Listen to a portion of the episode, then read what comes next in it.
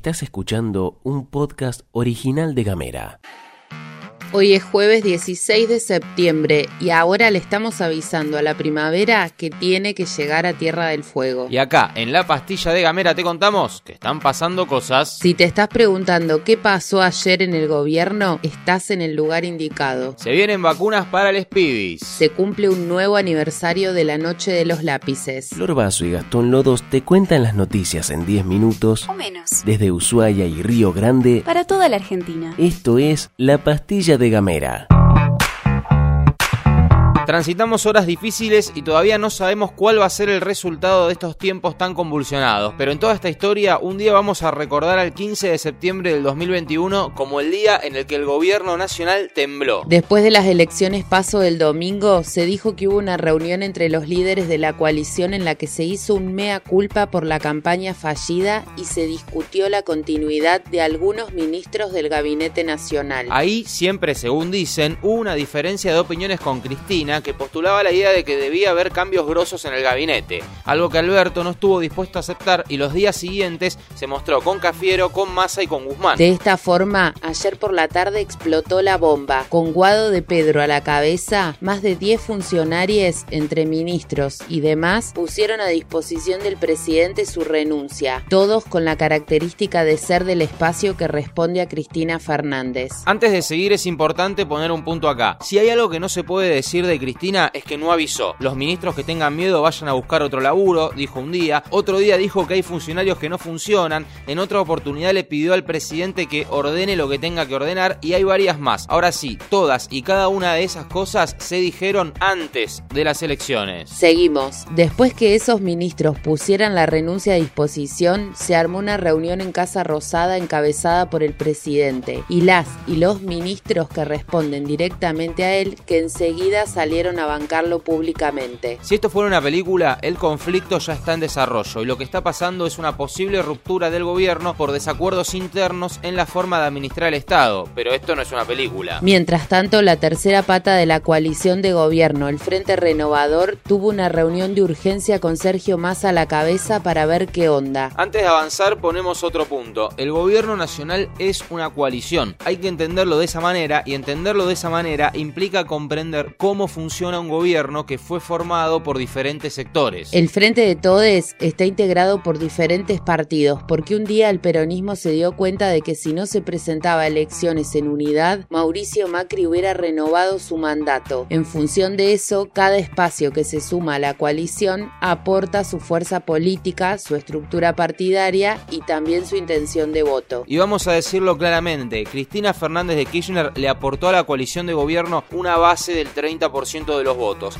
En el 2019, Alberto Fernández ganó con un 48%. Si una fuerza aporta más de la mitad de los votos a la coalición de gobierno, significa que tiene más representación, más representatividad, lo que se traduce en más espacios de gestión. Más votos son más ministros y tampoco hay que escandalizarse con eso. Mientras tanto, por un momento los cañones apuntaron contra el ministro de Economía Martín Guzmán, hasta que trascendió que Cristina Kirchner lo llamó personalmente y le dijo que con él está todo bien. Y por otro lado, la CGT salió públicamente a bancar a Alberto Fernández. Hasta ahora no hablamos de la oposición y es porque la oposición supo guardar silencio durante varias horas y cerca de las 9 de la noche Alfredo Cornejo, que además de ser diputado nacional es el presidente de la Unión Cívica Radical, que es el segundo partido más importante de nuestra historia, Cornejo dijo que esto de ninguna manera se trata de un golpe institucional, sino más bien de una discusión del frente de todos. ¿Qué está pasando entonces? Fricciones políticas, discusiones internas en un gobierno de coalición que se magnifican por una crisis profunda que tiene la Argentina después de una crisis económica, una pandemia, decisiones políticas desacertadas y errores no forzados. Una sociedad enojada que votó con un 50% de inflación, más del 40% de pobreza y sin un mango. Con todo esto dicho, no hay que olvidarse que hace cuatro días fueron las PASO, herramienta que justamente sirve para dirimir liderazgos, pero, pero, pero tampoco hay que olvidarse que, como dijo Perón, los peronistas somos como los gatos. Parece que nos estamos matando, pero nos estamos reproduciendo. Mandanos un mensaje de WhatsApp al 549-2901-502990. Recibí nuestros contenidos en tu celular y hablemos distinto.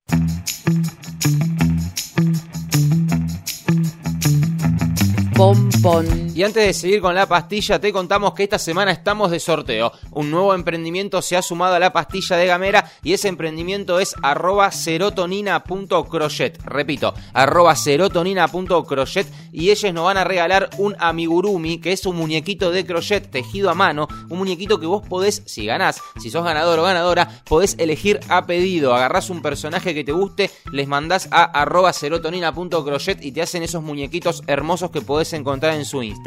Pero para eso tenés que escribir la palabra clave de la jornada en las redes sociales de Gamera, que son arroba gamera tdf, Facebook, Twitter e Instagram, nos da lo mismo cual, o en el 2901 50 29 90, que es nuestra línea de WhatsApp. ¿Cuál es la palabra clave de la jornada? Pom pom. La palabra clave de la jornada es pom pom. Tenés que escribir pom pom a arroba tdf y participar por un muñequito de crochet a pedido.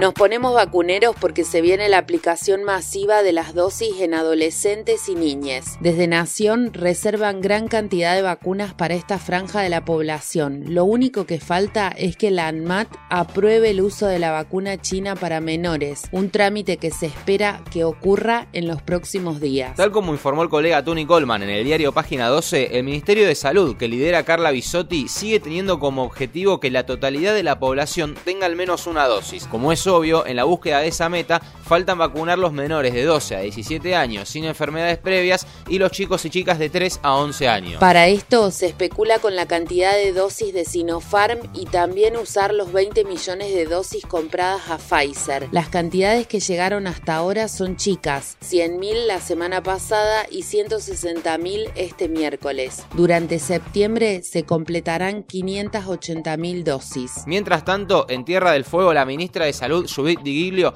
afirmó en Radio Fueguina que estamos muy cerca de la inmunidad de rebaño. Dos indicadores que llenan de optimismo a las autoridades sanitarias. El primero, que el plan de vacunación que avanza a paso firme y está próximo a llegar a las 200.000 dosis aplicadas. Y el segundo, que vamos transitando ocho semanas consecutivas con una marcada disminución de los nuevos casos de coronavirus. Golazo. Hoy recordamos a los pibes y pibas de la Noche de los Lápices, uno de los acontecimientos más tristes ocurridos durante la última dictadura militar, cuando 10 estudiantes de secundaria fueron secuestrados y desaparecidos por fuerzas de seguridad en la ciudad de La Plata. En palabras de Milce Moller, una de las sobrevivientes, la Noche de los Lápices quedó como un ícono muy fuerte en la impronta de los jóvenes. Es una fecha para conmemorar a los cientos de chicos y chicas que fueron desaparecidas, torturadas o que sufrieron cárcel o exilio en el contexto de la última dictadura cívico-militar. Desde el 2006 y por decisión del presidente Néstor Carlos Kirchner, conmemoramos el Día Nacional de la Juventud para reivindicar la militancia y el compromiso de aquellos jóvenes. Una fecha que nos recuerda la importancia de la vida en democracia, respetando y defendiendo los derechos de todos, todas y todes. Viene bien ese mensaje para hoy, ¿no? Estás escuchando Gamera.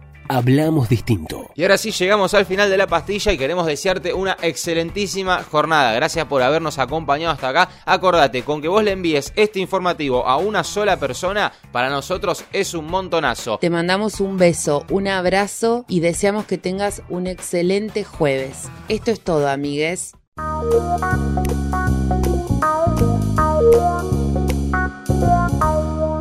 Estás escuchando un podcast original de Gamera.